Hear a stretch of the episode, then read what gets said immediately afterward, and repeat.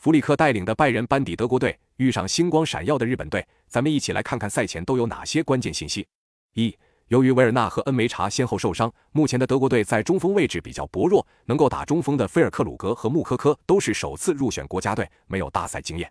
二、德国中场穆西亚拉和前锋格纳布里都是来自德甲豪门拜仁，两人本赛季均已打出两双数据，其中穆西亚拉二十二场贡献十二球十助攻，格纳布里二十三场贡献十球十助攻。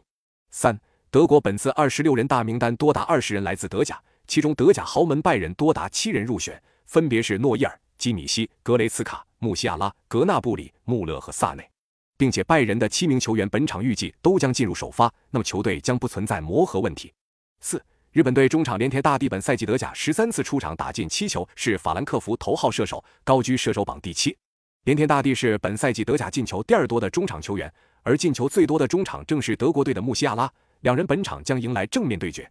五，日本队二十六人大名单中多达二十人来自欧洲主流联赛，其中十五人来自欧洲五大联赛。门兴后卫板仓晃和阿森纳后卫富安健洋是球队后防核心，法兰克福中场连田大地、布莱顿中场三山勋、皇家社会中场久保建英领衔中场，摩纳哥前锋南野拓实、波鸿前锋前野拓磨领衔锋线。六，日本前锋大破勇也落选了二十六人大名单。他五十七次国家队出场打进二十五球，是日本队现役第一射手。他的落选也充满了争议。本场比赛你更看好谁？